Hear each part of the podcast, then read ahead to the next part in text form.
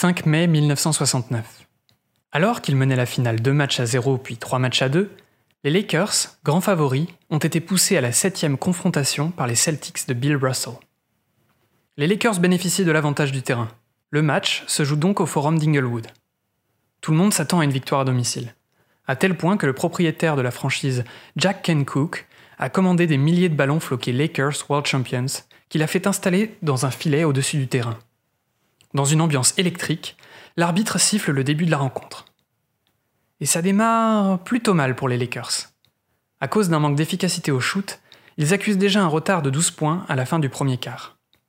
Et malgré une réduction de la marge à 3 points à la mi-temps, les Lakers perdent pied à l'entame de la deuxième manche. Les deux équipes démarrent donc le dernier quart sur le score de 91 à 76 en faveur des Celtics. Rapidement, Will Chamberlain commet sa cinquième faute technique, l'obligeant à adoucir son jeu. Heureusement, l'équipe peut compter sur Jerry West, qui assume pleinement son rôle de leader sur le plan offensif. À 5 minutes de la fin, coup dur pour les Lakers. Alors qu'ils ne sont plus qu'à 9 points, Chamberlain se réceptionne mal et se blesse au genou. Il sort alors du terrain pour rejoindre le banc, qu'il ne quittera plus. Malgré la blessure de leur superstar, les Lakers sont en train de réussir l'impossible en réduisant l'écart à 1 point. 103, 102. À 1 minute 33 du buzzer final, le remplaçant des Lakers, Keith Erickson, fait perdre le ballon à John Havlicek. L'ailier des Celtics, Don Nelson, récupère la balle et shoot. Le public retient son souffle. Le ballon rebondit sur l'arceau, s'élève haut dans les airs et retombe au fond du panier. 105, 102. Après ça, les Lakers ne reviendront plus. Manque de réussite au shoot, turnover malheureux. Le match se termine sur le score de 108 à 106. Pour la sixième fois de sa carrière, Jerry West perd en finale contre les Celtics.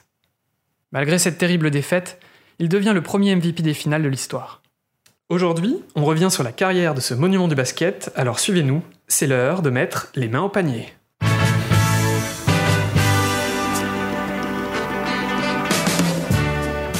Bienvenue à toutes et à tous, vous écoutez Les Mains au panier. Ensemble, nous revisitons les personnalités, équipes ou moments qui ont marqué l'histoire du basketball. Je suis Dimitri et pendant cet épisode, nous allons nous intéresser à l'une des figures, si ce n'est la figure, la plus emblématique de la NBA. Mais avant de commencer, laissez-moi vous présenter mon co-présentateur, la terreur des playgrounds. Bonsoir Salut tout le monde Ça va? Ça va et toi Dimitri Ça va super. Écoute, je suis euh, ravi de faire cet enregistrement parce que ça fait euh, un moment que j'attendais ça. Et, et ben écoute, euh, j'ai hâte de, de- de m'y mettre. Et oui, depuis entre temps il s'est passé euh, un confinement, un bébé, donc euh, on a dû attendre un petit peu. Exactement. Et nous, on n'a pas la, la chance d'avoir une bulle sanitaire pour enregistrer, donc Donc le masque est à côté et, et le gel est pas loin non plus. c'est ça. bon, écoute, euh, je te propose que qu'on rentre directement dans le sujet, euh, dans le vif du sujet. Dis-moi, de qui va-t-on parler aujourd'hui? On va parler de Jerry West, le logo. Et qui, qui est donc ce fameux Jerry West pour nos auditeurs qui, qui ne le connaissent pas? Alors Jerry West, hein, West, c'est quelqu'un qui euh, qui fait partie du début de la NBA puisqu'il a commencé sa carrière dans les années 60 et c'est quelqu'un qui vient du Midwest américain puisqu'il a grandi dans le petit état de Virginie où il est devenu euh, très très très très doué dans son lycée. Il faut noter que des records universitaires tiennent toujours et appartiennent à Jerry West tout ce temps après, donc c'est quand même une performance remarquable. Ouais, ouais, bah, j'ai vu qu'il était issu d'une d'une famille, euh, d'une fa- d'une famille de, cinq, euh, de six enfants, où il est le cinquième. Et il n'a pas une enfance euh, très joyeuse parce qu'apparemment papa lui fout un peu sur la gueule à l'occasion. Donc euh, voilà, on est déjà dans, un, dans une bonne ambiance pour démarrer sa C'est vie. ça. Et donc du coup, il se réfugie un peu dans le, dans le basket pour échapper à son quotidien un peu, un peu horrible, quoi, on peut le dire. Mais je crois que c'était une bonne idée, il a bien fait. Et Je pense que bien lui, bien lui en a fait, quoi. Exactement. Euh, du coup, euh, est-ce qu'on peut euh, revenir brièvement sur ces années universitaires au bon Jerry? Alors, ces années universitaires, oui, on peut. Il faut que je retrouve mes notes. Mais, Moi, je peux commencer du coup. Bah, en fait, grâce à ces performances que tu évoquais au lycée, euh, il y a 60 universités qui l'approchent. Donc, euh, on sent que c'est un des prospects les plus, euh, les plus en vue de, du, du circuit universitaire.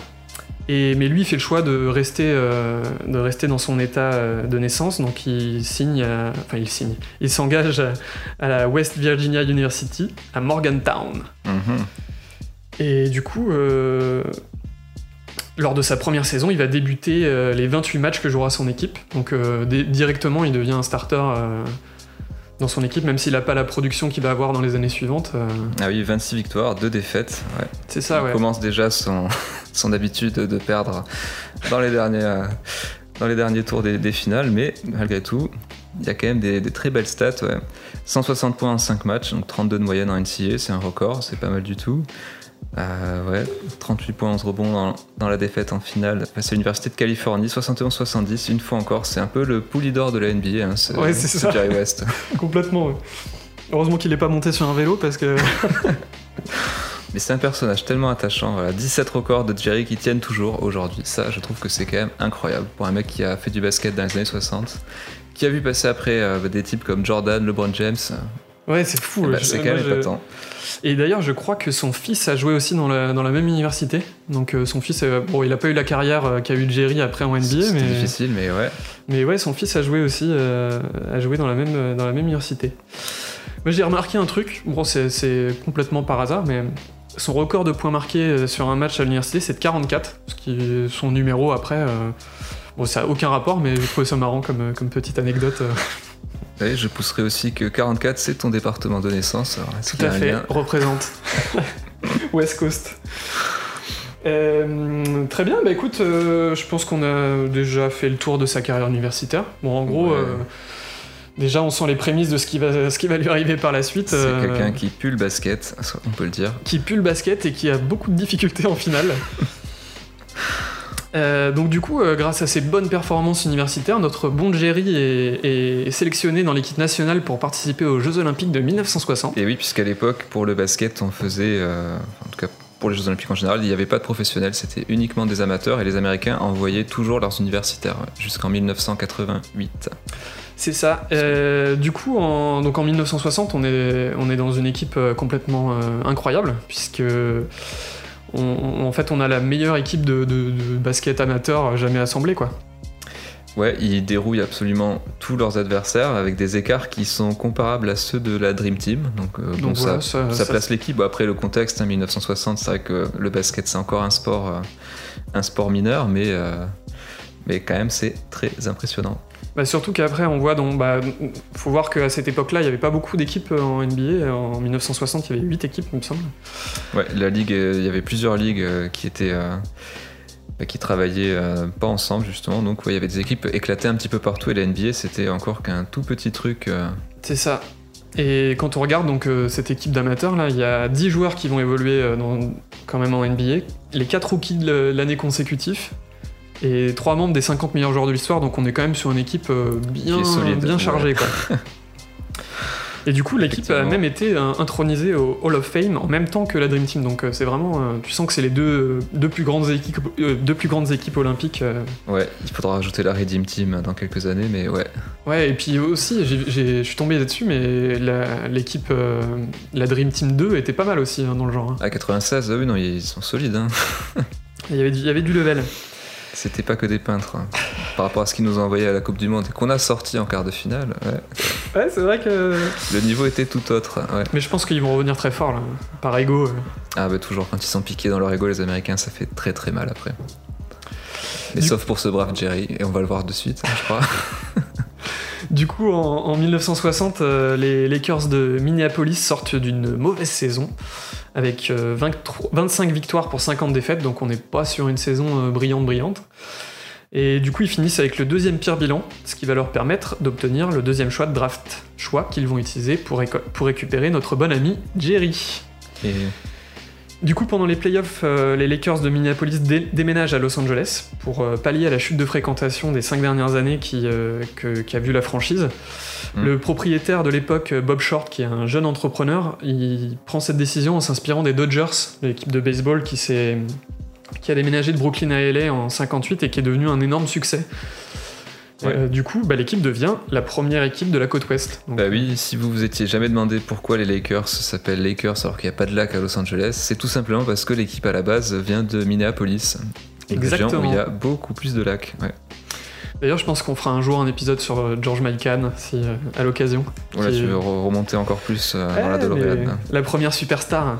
Euh, du coup, en, en dix- le 19 octobre 1960, Jerry est prêt à démarrer sa carrière professionnelle contre son ancien coéquipier olympique, puisque les Lakers affrontent les Cincinnati Royals d'Oscar Robertson. Ah oui, un autre, euh, un autre joueur très talentueux qui était le seul à faire ses saisons en triple-double euh, jusqu'à ce que Russell Westbrook euh, ne s'y mette. Et ouais, un joueur de légende. Exactement. Écoute, je te propose qu'on enchaîne tout de suite, du coup, sur sa carrière NBA. Bah oui, oui, tout à fait, c'est là que le plus intéressant arrive. Écoute, là, j'ai- je, je me suis imprimé euh, la feuille de stats hein, pour, euh, pour euh, sa carrière en saison régulière, et Ouais. franchement, c'est impressionnant. hein. Euh, bah, Je sais pas si t'as vu ça, mais ça fait. bah, ça fait beaucoup de points à l'arrivée, 25 192 répartis sur combien de saisons au total Euh, une J'ai regardé en fait dans le classement, je me suis mis à regarder dans le classement des meilleurs marqueurs.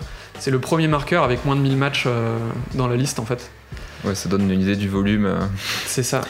C'était un croqueur, ouais, tout à Mais fait. surtout que quand tu mets dans le contexte où euh, il n'y avait pas de ligne à 3 points, donc c'est un shooter extérieur. Mais euh, Il fallait enquiller les points, ouais, tout à fait. C'est ça.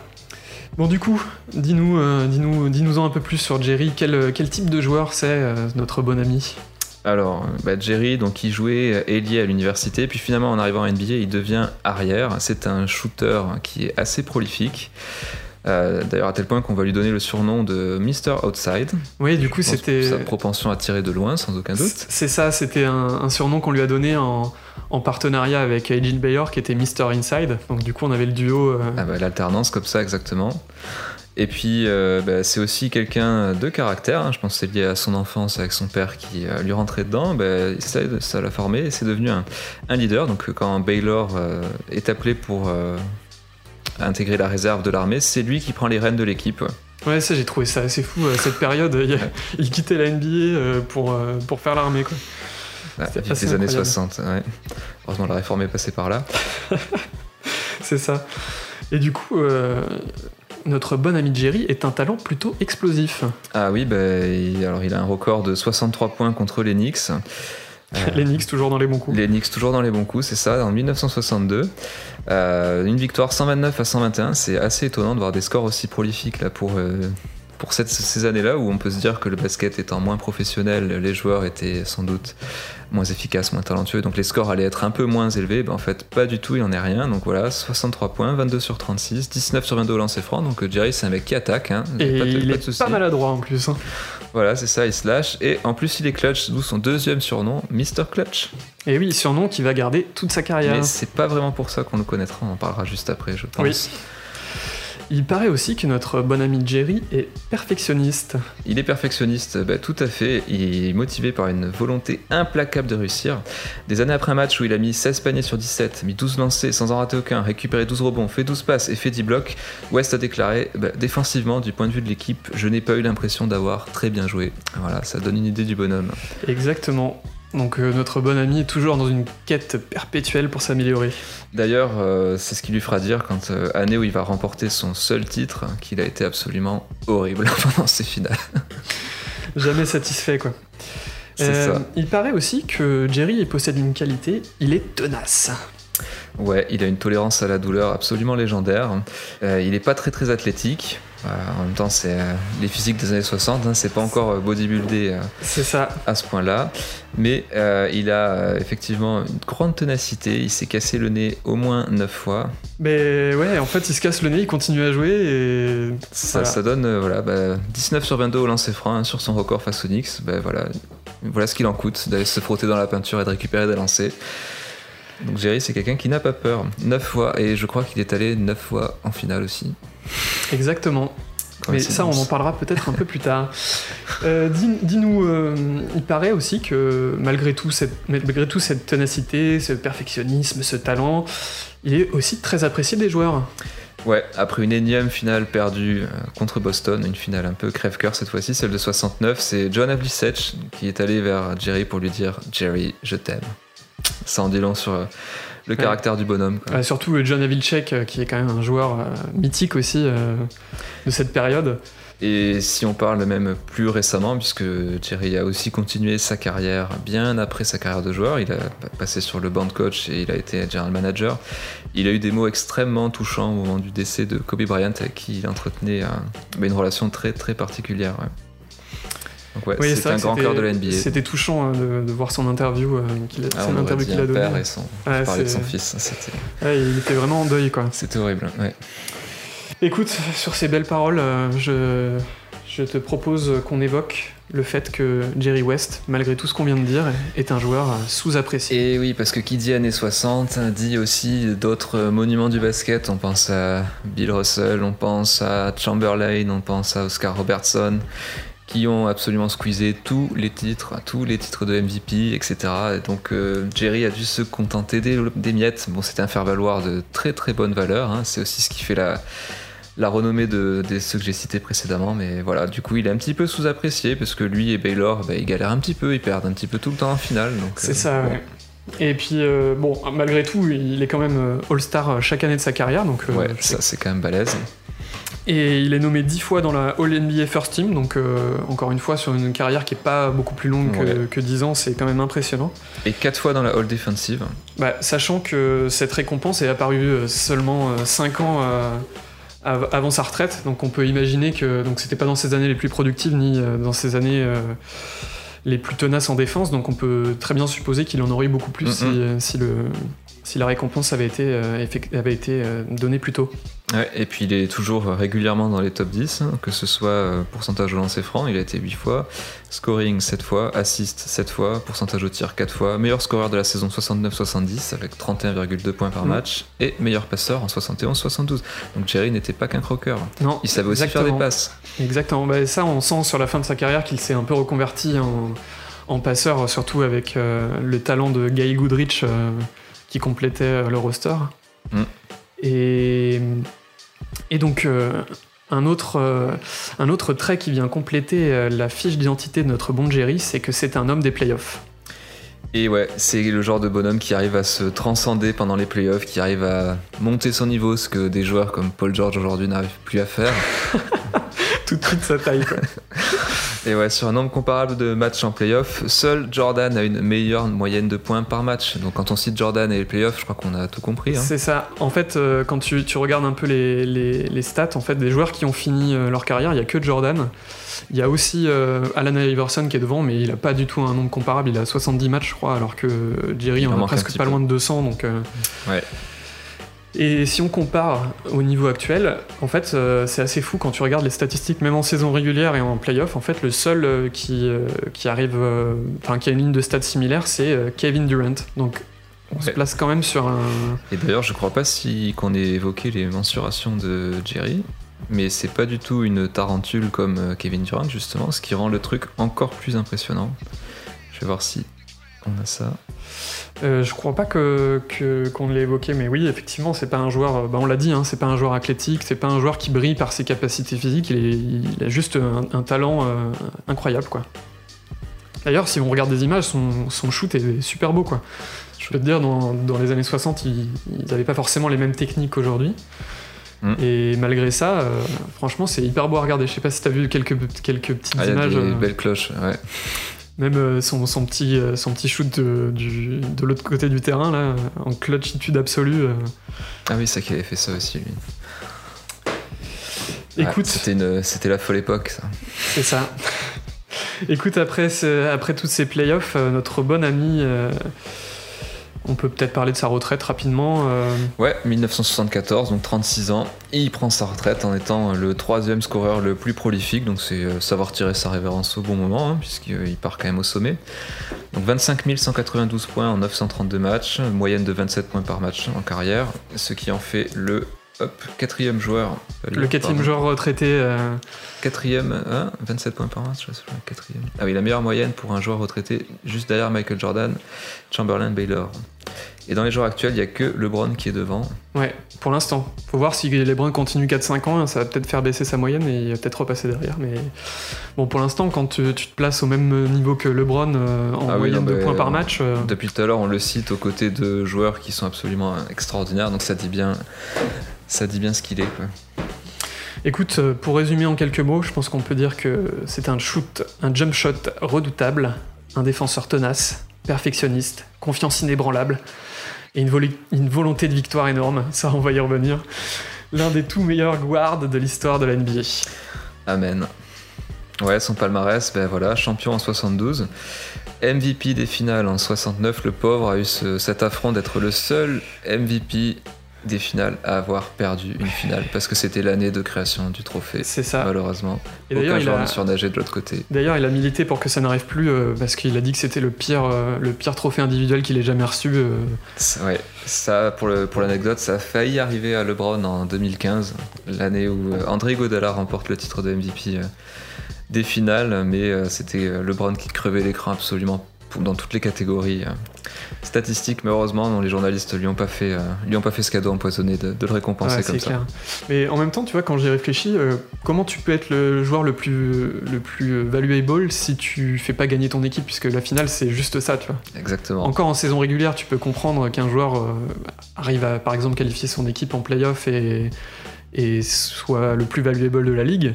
Mais en finale, si tu gagnes pas, si tu fais pas gagner ton équipe, tu peux... enfin, pour moi, ça paraît logique, tu vois, que tu puisses pas l'être. Bah ouais, mais comme c'était le premier, la première fois qu'il qu'il le récompensait, à mon avis, euh, il crevait tellement l'écran sur, sur le Ah, terrain, les autres que- devaient avoir l'air de, de chèvres à côté de lui, que bah, forcément, ils, ils se sont dit, bah tant pis, il a que lui, quoi.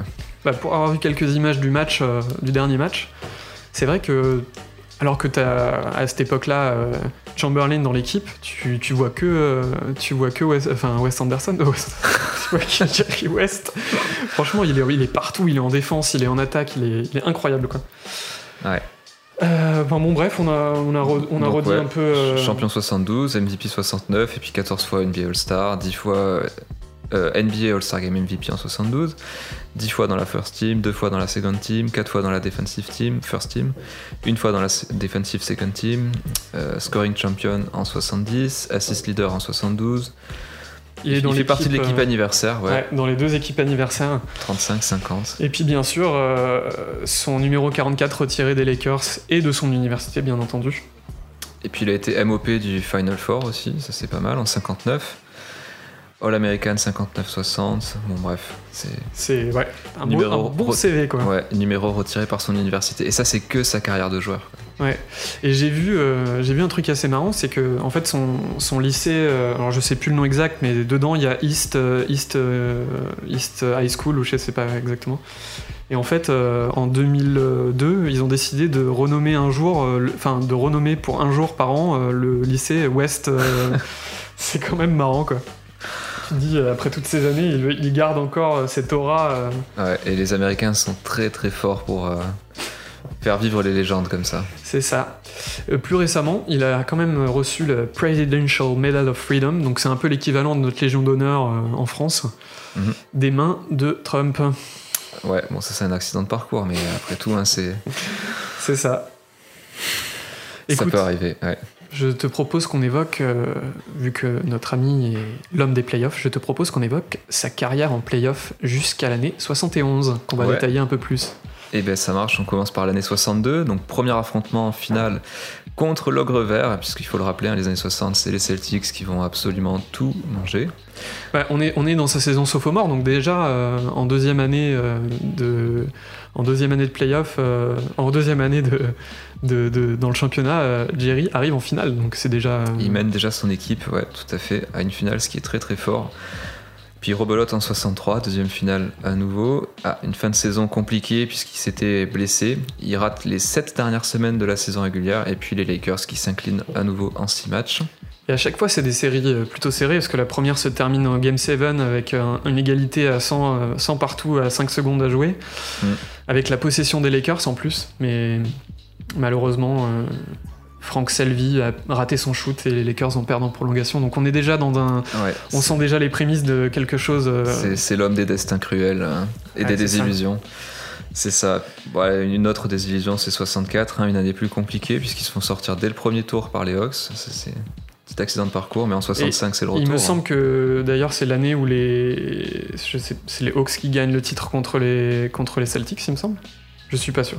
Je crois pas que les Celtics s'est perdu. euh. Si ils ont perdu quand, euh, avec euh, Bob Petit justement, euh, Ah, premier MVP de l'histoire. Enfin bon, bref, je ne sais plus exactement, donc je ne, je ne vais pas dire de bêtises. en tout cas, ça nous mène au playoff de 65. Ouais. Il porte l'équipe puisque Elgin Baylor n'est pas là. premier tour contre les Baltimore Bullets, game 1, 49 points, qui mène les Lakers à la victoire. Game 2, 52 points, on, est bien. Euh, game 3 et 4, les Bullets remportent leur match malgré 44 points et 48 points de West. Donc là, il fait de la grosse, grosse série. Et puis finalement, match 5, puisqu'il faut rappeler qu'à l'époque, hein, les premiers tours se jouaient au meilleur des, euh, des 3. Donc 42 points dans une, dans une victoire assez serrée, 117-115. Donc euh, West, 46,3 points de moyenne. Je crois que ça, ça ne tombera pas. c'est ça, c'est un record. Ah, quoique, attends, avec le, le Doncic, là, ce qu'il nous a fait, euh, un de ces quatre. ouais, euh... Donovan Mitchell aussi, ça qui a eu quelques duels de gros scoreurs, euh, d'ailleurs très prolifiques cette année, duel entre Jamal Murray et Donovan Mitchell qui ont dépoussiéré aussi pas mal de, de records, mais je crois que celui-là, pour un joueur, euh, il est absolument irréel. Et quand tu regardes sur la campagne de playoff complète, donc là, euh, Jerry a quand même été au final, donc euh, c'est une séance, enfin c'est une série, une campagne vraiment complète, quoi. On peut pas, on peut pas faire mieux, quoi. Ouais. il est sur une moyenne de 40,6 points. donc c'est tout simplement la meilleure moyenne sur une campagne de playoff derrière MJ, qui est à 43,67 en 86, mais sur seulement 3 matchs. Seulement sur 3 matchs, hein. donc ça veut dire qu'il s'est fait sortir vite le. C'est ça, puis forcément, euh, plus t'avances, plus la compétition est difficile. Et plus, les défenses se resserrent, donc plus c'est dur, donc euh, c'est euh, absolument irréel ce record. Je sais pas si, c'est si ça a été égalé ou battu, peut-être par Chamberlain ou. Eh non, non, c'est vraiment la seule. Ou un autre animal comme ça. Mais le, seul qui a une meilleure moyenne sur une campagne de playoff, c'est MJ, et comme on dit, sur 3 matchs, on peut pas vraiment comparer la performance. Ah, Là, c'est. ouais. Très belle année 65, mais qui se solde à nouveau par une défaite en finale. Et Ce qui fait 3. Ce qui fait 3. Et il y en aura d'autres encore. Playoff 66, nouvelle confrontation en finale poussée au match 7. Et manque de réussite pour euh, Monsieur Inside et Monsieur Outside, 95-93 à 4 secondes de la fin. Les Celtics ne craquent pas et battent à nouveau les Lakers. Nouvelle désillusion.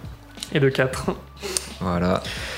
Je pense que le, moral est un petit peu au plus bas, puisqu'en 67, c'est un sweep au premier tour, mais, mais une saison qui était marquée par les blessures pour West. Mais en fait, ce qui est assez, ce qui est assez fou, c'est que quand tu regardes les Lakers de cette période, euh, chaque fois qu'il y a une mauvaise campagne de playoff, euh, Jerry West est un peu blessé ou il n'est pas, il est pas présent. Quoi. Mm. Donc euh, tu sens que c'est quand même une pièce essentielle à, cette équipe. Quoi. Ouais, c'est le leader de l'équipe. Et puis en 68, bah, nouvelle finale, Lakers Celtics. Encore une fois, encore une fois, ils sont trop courts. Et là, ils comprennent que s'ils veulent gagner, il va leur falloir quelqu'un opposé à Bill Russell dans la raquette. Et donc, c'est le moment où on va voir arriver un autre animal qui s'appelle Wilt Chamberlain. Ah, Wilt Chamberlain qui est bien content de retourner euh, en Californie, puisqu'il a, il a très apprécié son passage. Euh, chez les Sixers euh, Oui, chez les Sixers, mais surtout en, début de carrière, en, en, début de carrière en Warriors, qui avait déménagé avec lui. à Auckland À Auckland. Je pense à San Francisco à l'époque, mais bon, c'est kiff-kiff. Hein. Euh, je sais pas s'ils ont déjà été à San Francisco. Au tout début, ouais, c'était au tout début de leur expérience californienne, c'était à San Francisco. Mais là, ils y retournent. En tout cas, Will t'avait bien aimé euh, avec sa vie fast. Euh, enfin bon, bref, on, évoquera ça peut-être dans une autre émission. Regarde pas. Exactement. En tout cas, on arrive en playoff en 69 avec les grands favoris, les Lakers, qui, qui sont renforcés par le grand Wilt. C'est ça, on a quand même une armada qui est sur le papier ultra favorite et malheureusement, et eh bien euh, la finale à nouveau est perdue. Dans, un, des plus grands euh, upsets de l'histoire de la NBA. C'est clair. Voilà, on peut, on peut que euh, féliciter les Celtics parce qu'ils ils reviennent de loin puisqu'ils se sont qualifiés avec le dernier, la dernier seed dans la compétition et ils finissent par faire upset sur upset et puis amener les Lakers en match 7 et voilà. Et donc c'est toujours pas la bonne année pour notre Jerry. Nouvelle tristesse pour Jerry. En 1970, il est toujours à porter l'équipe, puisque Wilt est euh, pratiquement out pour l'ensemble de la saison. Et dans la série contre les Knicks, au final, euh, West va mettre un des shoots les plus clutch de l'histoire en marquant un panier à l'autre bout du terrain pour prolonger le match. Ah, je vous invite à aller, chercher ça sur YouTube, il y a des images, c'est incroyable. Il est, fou son, son shot quoi. Et le pire c'est que tu sens qu'après l'avoir mis, euh, bah, il le savait qu'il allait le rentrer quoi tu le vois, t'as tous ses coéquipiers qui sont incroyable et tout, et puis lui il est juste ok, on continue quoi. Et oui, il y a encore un match à terminer, mais d'ailleurs hein, ça ne suffira pas puisque les Knicks vont remporter le match, puis la série. Et West déclarera plus tard que c'était quelque chose de magnifique mais gâché. Ouais, c'est clair. Une autre finale, un autre upset. Et là, je crois qu'on a, on a fait le compte. Là, hein. il, a dû manger tout son pain noir. Il va enfin connaître la célébration en 71 peut-être? Bah, Ce qui est fou, c'est que en fait, West, euh, à l'entame de cette saison, il se sent pas très bien. Il, a encore des, quelques petites blessures qui viennent le gêner. Et là, on a quand même un autre, animal qui vient de débarquer dans la ligue en la personne de Lou Alcindor, hein, futur euh, Karim Abdul-Jabbar. Donc euh, déjà, déjà, on a, on c'est déjà une superstar qui crève l'écran, quoi. Et surtout qu'il vient se faire, enfin, les Bucks reçoivent Oscar Robertson. Donc là, ils ont monté une équipe en fait de, de contenders sérieux, quoi. Et oui, et tellement sérieux que en playoff, les Lakers vont se faire sortir. Exactement. Mais ça nous mène à la saison historique de 71-72. Exactement. Écoute, je te propose que, que l'on détaille cette fameuse saison. Bah puisqu'elle est quand même assez incroyable. Ben oui, puisque c'était la saison. Alors, euh, il s'est posé la question à la fin de la saison 71 est-ce que je m'arrête Est-ce que j'y retourne à 33 ans?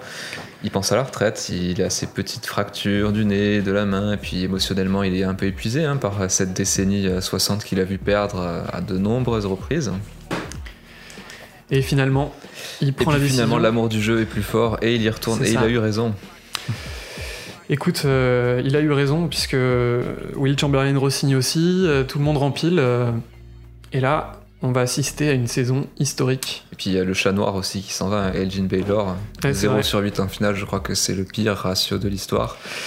surtout que notre bon ami décide de prendre sa retraite après 9 matchs, donc il commence quand même la saison. Et en fait, au final, les, Lakers font pas un très très bon début de, début de, championnat. Mhm. Et je crois qu'ils perdent leurs quatre premiers matchs, un truc comme ça. Ouais, et puis alors là, après, il y a une espèce de série qui va se mettre en place de 33 victoires consécutives, qui est juste la plus longue série encore en cours de victoires consécutives en NBA. Ça avait été approché il y a quelques années par le Heat, qui, était, euh, qui avait fini à 27, je crois, ou 28. Et les Warriors l'ont battu ou l'ont égalé, mais à cheval sur deux saisons, donc ça ne compte pas. Exactement. Donc ouais, 33 victoires, la série la plus longue. Donc 39-3 à la mi-saison, ce qui est euh, absolument euh, énorme. Énorme. Et ils finissent à 69 victoires pour 13 défaites. C'est à peine moins bien que les Bulls de 96. Ouais, mais à l'époque, c'est la meilleure saison. Euh, tout le monde les pense invincibles. on, sent bien que là, s'il y, a une année pour les Lakers, c'est celle-là, quoi. Ouais, tout à fait. Et West, malgré son âge, il est toujours aussi efficace puisqu'il tourne à 25,8 points par match meilleur passeur de la ligue avec 9,7. D'ailleurs, on l'a dit au début, hein, mais il finira euh, vainqueur du trophée de meilleur passeur euh, sur cette saison. Exactement. Pour une dernière, c'est quand même sympa. Du coup, euh, pour cette équipe all-time, direction les playoffs. Ouais. Et il, il commence leur campagne avec un bon gros sweep contre les Bulls, qui jouaient à l'ouest à l'époque. Exact. Puis battent le champion en titre, les Bucks, en 5 matchs, et ils se retrouvent face aux Knicks pour un remake de la finale. Ouais. Les Knicks remportent le premier match, donc ça commence pas très bien. On se dit, oh là là, ça recommence, ça se répète encore et encore. Qu'est-ce qu'ils vont nous faire les, Lakers? Mais pas cette fois, puisque les Lakers réagissent et euh, les Knicks ne gagneront pas un match de plus. Donc la série va se finir avec 4-1. Donc c'est un petit peu une leçon, euh, une leçon pour ces Knicks-là. Et et Jerry va pouvoir jubiler puisque ça va être son seul titre. Malheureusement, ça sera aussi les pires finales de sa carrière. C'est ça. En plus, euh, les, Knicks à l'époque, avait une équipe euh, pas dégueulasse hein, puisqu'ils ont quand même remporté deux titres euh, pendant cette décennie, donc bah, le titre de 70 et puis quelques années plus tard. Notamment avec un petit personnage, Phil Jackson, dont on reparlera peut-être plus tard, mais plutôt sur son poste d'entraîneur. Oui, on a tendance à oublier que le maître Zen a aussi été euh, fait partie des seules équipes Knicks euh, vainqueurs. Exactement. Il n'y en a pas eu beaucoup, donc faut le souligner. En tout cas, euh, revigoré par cette petite victoire, il prolonge deux ans de plus, histoire de retourner une dernière fois en finale contre les Knicks. Bon, finale de nouveau perdue, donc malheureusement, il n'aura pas d'autre titre. 1 sur 9, mais l'important c'est d'en avoir remporté un. Ah, on peut dire que c'est peut-être le, plus beau titre jamais fait en, NBA parce que il faut quand même un sacré acharnement pour euh, perdre 9 fois, enfin 8 fois avant d'arriver à, ce titre et puis mm. perdre une fois derrière en plus. Mais je crois que l'accomplissement ultime de, de Jerry West, hein, c'est pas tellement ses stats, c'est pas tellement son palmarès de joueur, c'est juste d'être euh, bah, le logo le plus iconique du monde. Quoi. Exactement. Est-ce que tu peux nous en dire un peu plus là-dessus? Bah oui, parce que pour tous ceux qui connaissent euh, évidemment la NBA, donc il y a toujours ce logo, cette couleur bleue, cette silhouette blanche et puis l'autre partie rouge, qui voilà, le mec qui tient son ballon, qui est en train de poser un dribble. Cette, euh, cette icône qui est absolument on, enfin, on peut pas le dater, bah voilà, c'est Jerry, c'est lui qui est devenu, euh, qui est devenu ce logo-là. Ouais, c'est assez fou euh, cette histoire quoi.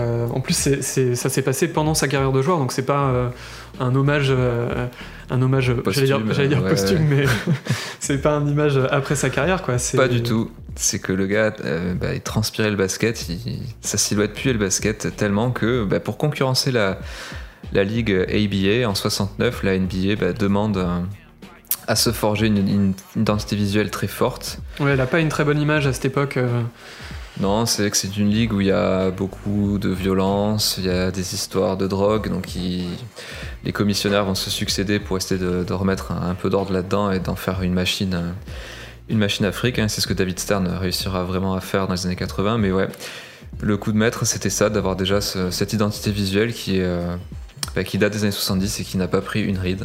Ça, je trouve que c'est absolument Ouais. incroyable. C'est fou. Bah, du coup, le, le commissionneur de l'époque, Walter Kennedy, euh, engage le, le designer Alan Siegel. Donc, Alan Siegel, c'est un mec euh, qui a travaillé dans des, dans des, dans des boîtes de, de design euh, aux États-Unis et qui a notamment euh, été euh, le, le superviseur de, de la refonte du design de la Major League de baseball. Ouais. Et en fait, si on prend le. Le gars, c'est pas trop trop foulé non plus, puisqu'il a repris exactement le même concept. exactement la même chose et ça marche très très bien. Et ça marche très très bien, on est d'accord. Alors pourquoi il a choisi Jerry, euh, notre bonne, euh, notre bonne euh, Alan? Eh bien, Alan, il a contacté un, un ami à lui, Dick Chap, qui était journaliste sportif, qui, dans le but de se plonger dans les photos de, de NBA, Et et oui, il est tombé sur, sur une photo de Jerry en train de dribbler, et il est tombé amoureux de cette photo. À l'époque, il n'y avait pas d'autre choix que de contacter les journalistes directs pour avoir des photos, puisqu'il n'y avait pas Internet. Ouais, et le produit n'était pas encore aussi, euh, aussi démocratisé qu'aujourd'hui. La NBA, ça restait euh, peut-être un peu plus confidentiel, hein, mais bah, c'est peut-être aussi ce choix de logo, de marque, euh, qui a contribué à l'essor hein, du basket et qui a fait que un petit jeune comme Michael Jordan s'est dit qu'il allait faire du basket plutôt que du baseball. Peut-être, ouais, peut-être que ça a joué.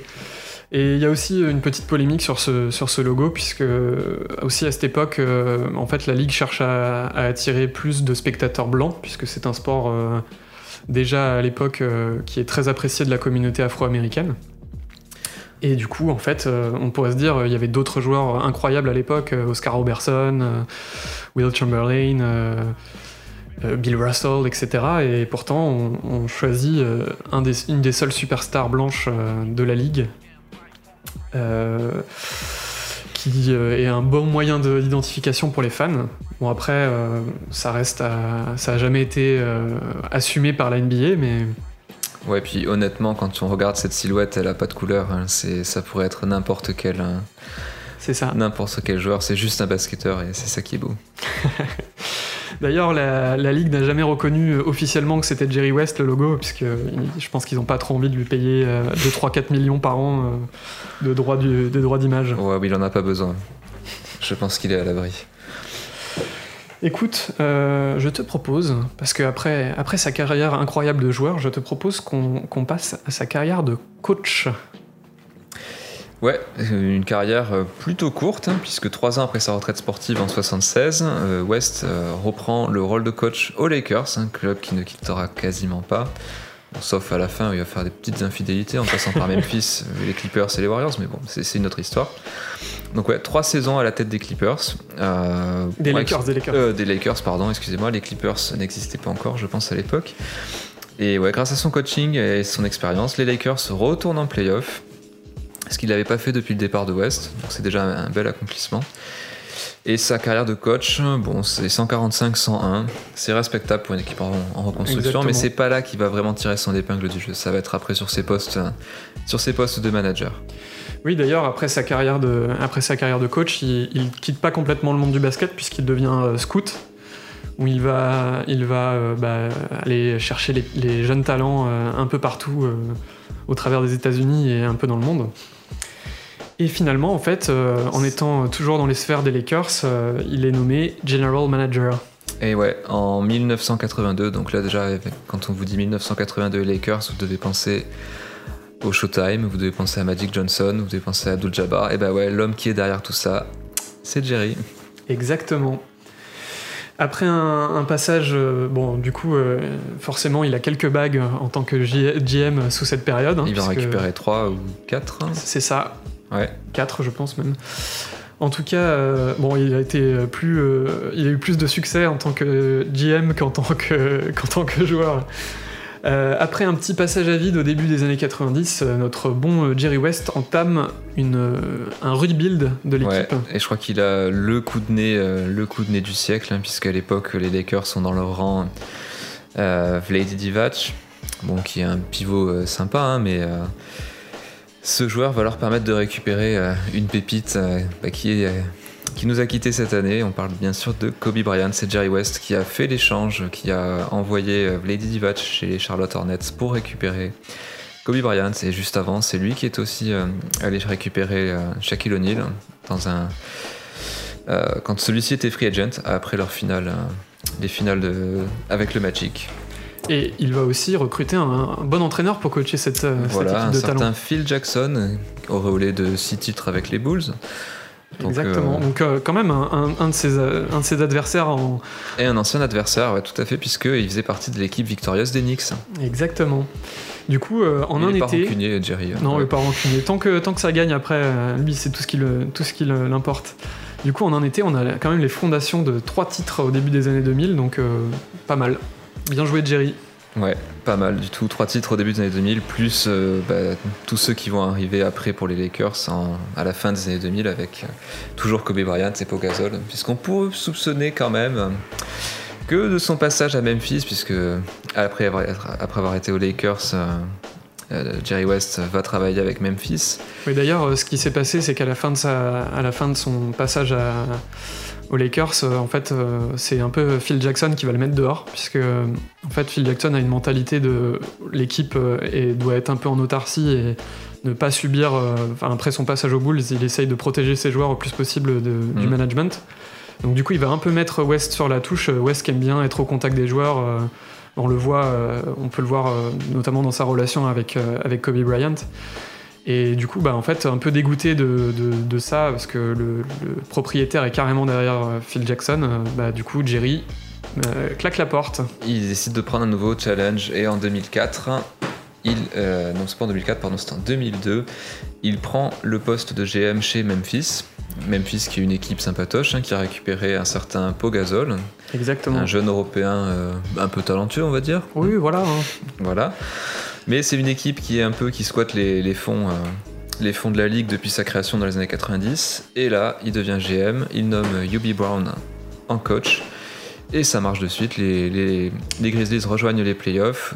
Et Brown est coach de l'année. Bon, malheureusement, ça, ne, ça stagne un peu. Hein. ça n'arrive pas à passer le, à passer le premier tour. Il n'y a pas beaucoup de victoires. mais quand même, il y a le début de la culture de la gagne qui est instaurée chez les Grizzlies il manque peut-être un peu de talent euh, à cette équipe pour passer un cap. Euh. Exactement, et le talent on va leur, donner plus tard, puisque dans le trade qui va envoyer Pogazol chez les Lakers pour que ceux-ci bah, complètent leur décennie 2010 par euh, deux autres titres, bah, dans cet échange, les Grizzlies vont récupérer le petit frère de Pau, un certain Mark, qui va contribuer lui aussi bah, à, faire des Grizzlies une franchise absolument, absolument très très. Mince, j'arrive pas à finir ma phrase. J'allais dire incroyable, mais c'est pas vraiment le mot, c'est l'esprit grit and green. Ouais, une, équipe un peu, un peu à part dans l'histoire. Une équipe pour la gratter qui, ouais, qui va être très très chiante à jouer. Ben voilà, West était un petit peu derrière tout ça aussi. Et puis bon, après, après ce petit passage à Memphis, euh, bah, notre ami euh, Jerry rentre en contact avec euh, quelques personnes de chez les Warriors, notamment le dirigeant. C'est ça. En 2011, on l'embauche en tant qu'exécutif chez les Warriors. Donc 2011, euh, c'est le, début. Hein. Les Warriors ont, commencé à, retrouver les playoffs. Ils ont une base qui est talentueuse. Ils ont un certain joueur, un jeune qui s'appelle Stephen Curry, qui est un peu un jury prone, qui n'arrête pas de se blesser, mais qui est tellement prometteur. Auquel ils vont associer un certain Clay Thompson, un shooter efficace, que la direction voulait échanger contre Kevin Love. Et là, notre petit Jerry va intervenir pour leur dire que c'est une belle connerie et qu'il faut surtout pas faire ça grand bien lui fera puisque les Warriors en connaît la suite. Hein. Ça va battre le record des Bulls, ça va remporter trois titres face euh, aux équipes de LeBron James. Euh, donc, euh, c'est ça qui est assez fou, c'est que en fait le plus gros loser en tant que joueur, plus la gagne en tant ah que GM. Ses décisions, elles sont absolument incroyables. C'est lui aussi qui va permettre à, bah, de récupérer Kevin Durant en lui présentant le projet Warriors. Voilà, dans ce qui était peut-être le, euh, le move du siècle dans la free agency. Ah bah c'est clair. Et il est aussi derrière l'autre move du siècle, celui qui a consisté à récupérer euh, le petit Kawhi Leonard, euh, victorieux avec les Raptors, MVP des finales en titre, pour le faire venir dans une franchise absolument miteuse, hein, puisqu'on parle des Clippers. Et ben non, Exactement. Jerry West a réussi ça. Et d'ailleurs, il, a, Jerry. il a envoyé un bon taquet aux Lakers euh, en disant que l'équipe des Clippers était la meilleure organisation dans laquelle il avait jamais travaillé. Donc, euh, quand tu sais que t'as passé 40 ans. euh, Et ouais, il oublie rien, Jerry. il est comme ça, il est tenace. En tout cas, il a eu le plaisir de, de finir sa, sa vie, parce qu'on bon, il est pas tout jeune, hein, notre bon euh, Jerry, mais en tout cas, il a le plaisir de finir euh, sa carrière, du moins euh, dans la NBA, à Los Ouais. Angeles. Donc euh, quand même, euh, c'est le retour de l'enfant prodige, hein, j'ai envie de dire. C'est ça. Là, il aura passé bah, toute sa carrière de joueur. hein. Il aura tout connu, mais il est lié, euh, il est intimement lié à toutes ces franchises de Los Angeles. hein. Et ça, c'est assez incroyable de voir quelqu'un qui a commencé le basket si vieux et qui aujourd'hui encore a- est capable de s'effacer parce qu'il fait partie des rares, des rares légendes comme ça à admettre que oui, le jeu a changé, que oui, les joueurs actuels euh, font des choses que eux ne sauraient pas faire. Et ça, c'est très très agréable à écouter. ouais. Et il milite d'ailleurs pour, euh, pour que, qu'il ne soit plus le logo euh, de la NBA. Il a, dé- il a dé- déjà déclaré dans les années 90 que ça devait être euh, Michael Jordan. Et maintenant, euh, bon, euh, on aimerait bien que ce soit Kobe, hein, mais Ah bah, une pétition a, a été créée, elle a été signée par euh, Jerry aussi, je crois. Mais euh, je crois que l'identité visuelle de la NBA ne peut pas changer. C'est c'est trop iconique comme, euh, Exactement, euh, comme symbole. Après, j'écoutais des, des spécialistes qui disaient que ça pourrait être un, un énorme accomplissement. Tu pourrais avoir euh, MVP de saison régulière et puis à la fin, tous les 10 ans, un, un nouveau logo qui est nommé. ça pourrait être hyper cool, quoi. Tu te dis, j'ai été deux fois MVP, deux fois MVP des finales et puis logo, quoi. Ah, je sais pas. Moi, je trouve ce qui est rassurant dans la NBA, c'est ça, c'est que c'est une ligue qui ça ne bouge pas. Ça, ça- c'est la continuité exactement. On sait la, que la qualité sera toujours au top. Et je pense que ça fait aussi partie de ça, hein, de cette identité visuelle. de- Quelque chose qui est, euh, qui est solide, quoi. C'est pas comme nos Ligue 1 qui changent de sponsor tous les deux ans. Ligue 1 Uber Eats. par exemple, ou la Ligue 1 conforme juste avant. Voilà, ça, donne aussi la stabilité, du, la stabilité et la qualité du produit. Quoi. Exactement. Eh bien, écoute, c'est la fin de cet épisode. Merci beaucoup, euh, Bah, François. merci à toi, c'était super. Écoute, on va se retrouver très bientôt hein, pour euh, d'autres euh, d'autres émissions, parce que c'était vraiment agréable. Je sais pas pour toi, mais en tout cas, moi, ça m'a fait bien, bien plaisir. Bah, depuis le temps qu'on l'attendait, c'est clair que c'était super chouette. En tout cas, euh, vous pouvez retrouver nos actualités sur la page Facebook ou le compte Instagram de Radio Wilson Podcast. Cet épisode et ceux à venir sont, à retrouver sur toutes les plateformes de podcast Spotify, Apple Podcast, Google Podcast, Deezer, encore et les autres. En attendant, on se retrouve sur le playground. Qu'est-ce que t'en penses, François? Ah, c'est une bonne idée, mais moi aussi, je crois que je prends ma retraite. Je vais faire comme Jerry, je vais plutôt me concentrer sur. euh, Sur le recrutement? Exactement. ouais. Bon, allez, ciao tout le monde